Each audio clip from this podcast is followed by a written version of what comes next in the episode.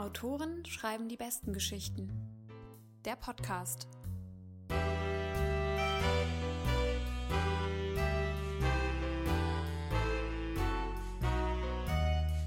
Hallo und herzlich willkommen zu einer neuen Ausgabe von Autoren und Autorinnen schreiben die besten Geschichten. Eurem Podcast, in dem Autoren und Autorinnen ihre liebsten Geschichten vorlesen. Mein Name ist Jan Horst. Und ich bin Tim Lörs. In der heutigen Folge beehrt uns Cornelius W. M. Oettle. Er ist Autor bei der immer noch epochalen Satirezeitung Titanic. Er ist in einer eingetragenen Tweet-Freundschaft mit Jan Böhmermann und fester Bestandteil jeder Best auf Twitter Sprüche-Seite. Und wir wünschen euch jetzt wie immer viel Spaß mit der Geschichte. Hier ist Cornelius W. M. Oettle. Ein Cardon-Messer. Noch ehe ich 30 Jahre alt geworden war, hatte ich also das Geheimnis des weiblichen Orgasmus gelüftet. Das aber nur am Rande. Ich mache einen Spaziergang durch ein Stuttgarter Viertel, von dem ich mir verspreche, hier Leute zu sehen, die auf Friedrich Merz voller Mitleid hinabblicken. Jedes Haus hier kostet 10 Millionen Euro oder einen anderen Fantasiebetrag. Am Handgelenk trage ich eine Häuser Aero King, das ist die Uhr, die man zum Spiegelabonnement dazu bekommt.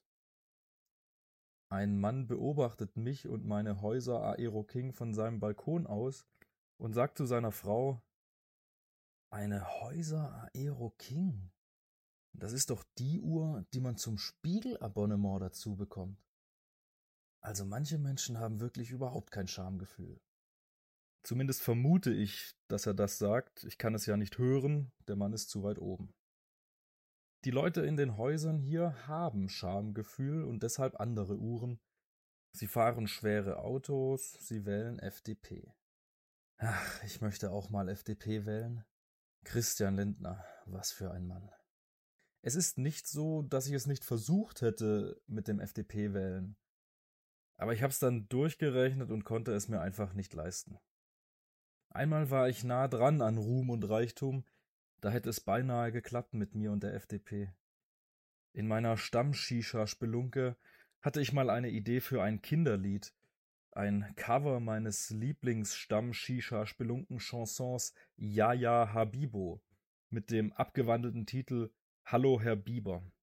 Da hatte ich mich dann aber mit dem Musiklabel zerstritten und abgesagt, beziehungsweise die vom Musiklabel mir, weil sie am Ende doch lieber auf bekannte Gesichter setzen wollten und sich dann für Lena Meyer-Landrut entschieden haben. Gäbe es Lena Meyer-Landrut nicht, wäre ich jetzt gefeierter Kinderliedautor und Hallo Herr Bieber auf Platz 1 der Charts. Dann würde jetzt ich FDP wählen und nicht Lena Meyer-Landrut. Schade, dass es Lena Meyer-Landrut gibt. Und mittlerweile ist die ja sogar mit diesem flotten Schlagersänger liiert, Michael Wendler. Also manche haben einfach ein Schnürchen und an dem läuft's wie geschmiert. Für Schnürchenlose wie mich gibt es indes leider nur Sigmar Gabriel, beziehungsweise nicht mal mehr den, sondern halt ein paar Parteien, die aber alle genauso sind wie Sigmar Gabriel. Wie die meisten kann ich nichts weiter tun, als mir immer und immer wieder einzureden, dass die Leute in den 10 Millionen Euro Häusern hier sehr, sehr unglücklich sind. Oder wenigstens krank. Sonst ginge es denen ja in jeder Hinsicht besser als uns. Ein Mann, der mit mir und 150 anderen in einem Hochhaus wohnt, in dem alle Wohnungen einem Typen gehören, der in einem von den 10 Millionen Euro Häusern wohnt, reißt mich bei meiner Rückkehr aus den Gedanken. Holet Sie sich mal so Cardone-Messer, mahnt er mich, weil ihm mein Papiermüll nicht klein genug ist. Kurzer Rückblick.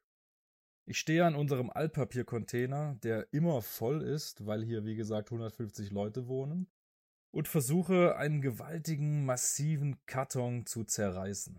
Mein 200 Kilo Kopiererscanner-Drucker Amboss wurde darin geliefert. Die Verpackung ist aber stärker als ich und wandert so in den Container, wie der Pappe Gott sie geschaffen hat. Einen Tag später liegt sie vor meiner Wohnungstür. Mit rotem Filzstift hatte irgendwer darauf geschrieben, Bitte den Karton bitte laut Hausordnung zerreißen. So Kartonmesser brauchen Sie. Ich bin wieder im Hier und Jetzt. Ich han sogar zwei davon. Mit so einem Kartonmesser können Sie das alles gleich schneiden. Ja, sag ich, werde ich mir holen, kann man ja immer mal. Ha klar, mit so einem Kartonmesser kann ich ja nicht nur Kartons schneiden. Mein Nachbar nennt leider keine weiteren Beispiele dafür, was man mit einem Kartonmesser noch schneiden kann, weswegen ich hier auch keine nennen kann. Eine Taube hüpft vorbei, während mein Nachbar unseren Monodialog fortsetzt. Wie würden sich Tauben wohl selbst nennen? Oder Tiere generell? Der Löwe weiß ja gar nicht, dass er ein Löwe ist. Von der Namensgebung hat man die Tier- und Pflanzenwelt völlig ausgeschlossen. Gut, man muss dazu sagen, dass der Löwe sich noch so viele Gedanken über seine Namensgebung machen könnte. Er vermochte uns den Namen dann ja doch nicht mitzuteilen. Seine kärglichen Klangbildungsorgane lassen nicht mehr zu als ein armseliges oder ein und so hätte man den Löwen ja nun wirklich nicht nennen können. Wie würde sich wohl der Kakadu am Menschen rächen dafür, dass man ihn Kakadu genannt hat? Man kann derlei Fragen heutzutage beantworten. Nicht etwa dank moderner Neurotechnologie, mit der man in die Tiefen animalischer Gehirne hinabgleiten könnte oder so. Nee, bei solch spannenden Fragen helfen uns Tierkommunikatorinnen respektive Tierkommunikatoren. Tierkommunikatorinnen? fragt sich jetzt der geneigte, aber auch etwas dumme Leser und kann sich glücklich schätzen, in mir einen Erzähler gefunden zu haben, der vor ein paar Jahren auf einer Esoterikmesse das Seminar einer solchen Tierkommunikatorin besucht hat und nun gerne davon berichtet. Zehn Euro kostete das Ticket zur Messe, was sich aber schon nach wenigen Minuten lohnen sollte, hatte ich doch gleich zu Beginn ein sogenanntes Aura-Bild von mir gemacht gelassen gehabt. Meiner Lektorin zufolge müsste ich ab jetzt mindestens das Plusquamperfekt bemühen, mache ich aber nicht und sie kann nichts dagegen tun. Für so ein Aura-Bild jedenfalls platziert man sich zwischen einer bunten Farbwand und einer Sofortbildkamera und bekommt hernach ein Foto, auf dem man selbst zu sehen ist und im Hintergrund eine bunte Farbwand. Die Frau sagt einem dann, dass die Farben sagen, dass man eigentlich ein guter Kerl sei, aber hin und wieder halt ein wenig mürrisch oder stur und manchmal schlapp. Macht 50 Euro. Bevor ich zur Tierkommunikatorin gelangte, erzählten mir noch zwei Esoterikmediziner oder Medizinesoteriker aus Asien, dass sie mir allein durch die Untersuchung meiner Iris mitteilen könnten, ob ich an einem Leberschaden leide. Hab ich natürlich machen lassen. Nein, sagten sie, kein Leberschaden, alles in bester Ordnung, 40 Euro. Aber was ist denn jetzt mit der Tierkommunikatorin? Schon gut, schon gut. Neben mir saßen noch zwölf andere Personen im Seminarraum. Die Tierkommunikatorin erklärte, dass sie mit Tieren sprechen und so auf deren Verhalten einwirken könne, auch telefonisch und auch bei toten Tieren. Falls man zum Beispiel noch offene Fragen an das Meerschweinchen hat. Man müsse ihr dazu lediglich ein Foto des Tieres und den Namen schicken und 80 Euro. Die Tierkommunikatorin bot uns auch an, uns in Tierkommunikation auszubilden. Lediglich drei Seminare waren vonnöten. Ein Grundseminar, ein fortgeschrittenen Seminar und ein Abschlussseminar, alles natürlich sehr teuer, aber von irgendetwas muss der Tierkommunikationstüv auch leben. Es klingt ausgedacht, aber man kann das alles googeln. Wer die hohe Kunst der Tierkommunikation nun aber als Geldmacher, Scharlatanerie abtut, der geht vielleicht einfach nur mit Scheuklappen durch die Welt und ist womöglich auch sonst unreinen Herzens. Vielleicht geht das ja wirklich. Vielleicht kann die Tierkommunikatorin tatsächlich Tiere in deren Gehirn anrufen. Vielleicht wollen die Tiere das aber gar nicht. Vielleicht ist die Schlange, die ein 40-Jähriger aus Mönchengladbach beim Dena geklaut hatte, vielleicht ist diese Schlange ja gar nicht aus Versehen entlaufen. Ja, entlaufen ist wahrscheinlich das falsche Wort, weil man das ja nicht laufen nennen kann, was eine Schlange da macht. Aber vielleicht will die Schlange gar nicht zurück zum Tierdieb aus Mönchengladbach, der infolge ihres Ausbüchsens freilich nicht die Polizei rufen konnte, sondern lediglich eine Tierkommunikatorin, die nun Tag und Nacht bei der Schlange anruft.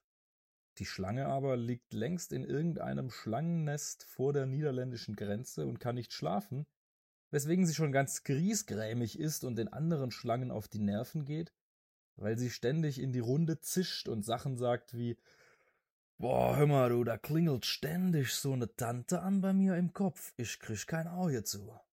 Die anderen Schlangen glauben ihr aber natürlich nicht, weil sie nicht an Tierkommunikation glauben und fressen sie einfach auf. Tierkommunikator. Das wäre ein guter Job für mich gewesen. Stattdessen bin ich jetzt Erzähler und erzähle von Tierkommunikatorinnen.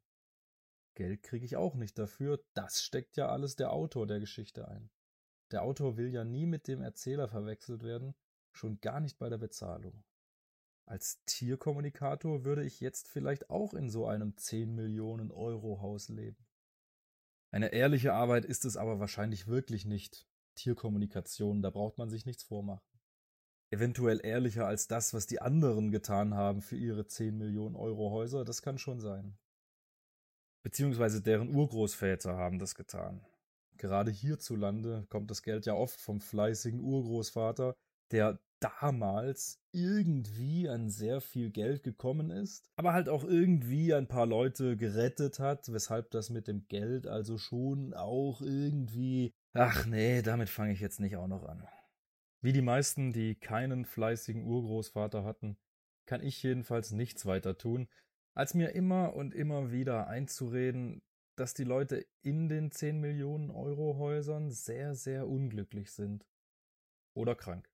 Sonst ginge es denen ja in jeder Hinsicht besser als uns, die wir mit 150 anderen in einem Hochhaus leben und auf Esoterikmessen gehen und davon träumen, irgendwann mal die FDP zu wählen. Uns bleibt ja nichts anderes übrig, oder? frage ich meinen Nachbarn. Nein, da kannst du nichts machen, sagt er es sei denn, du hast so ein Kartonmesser.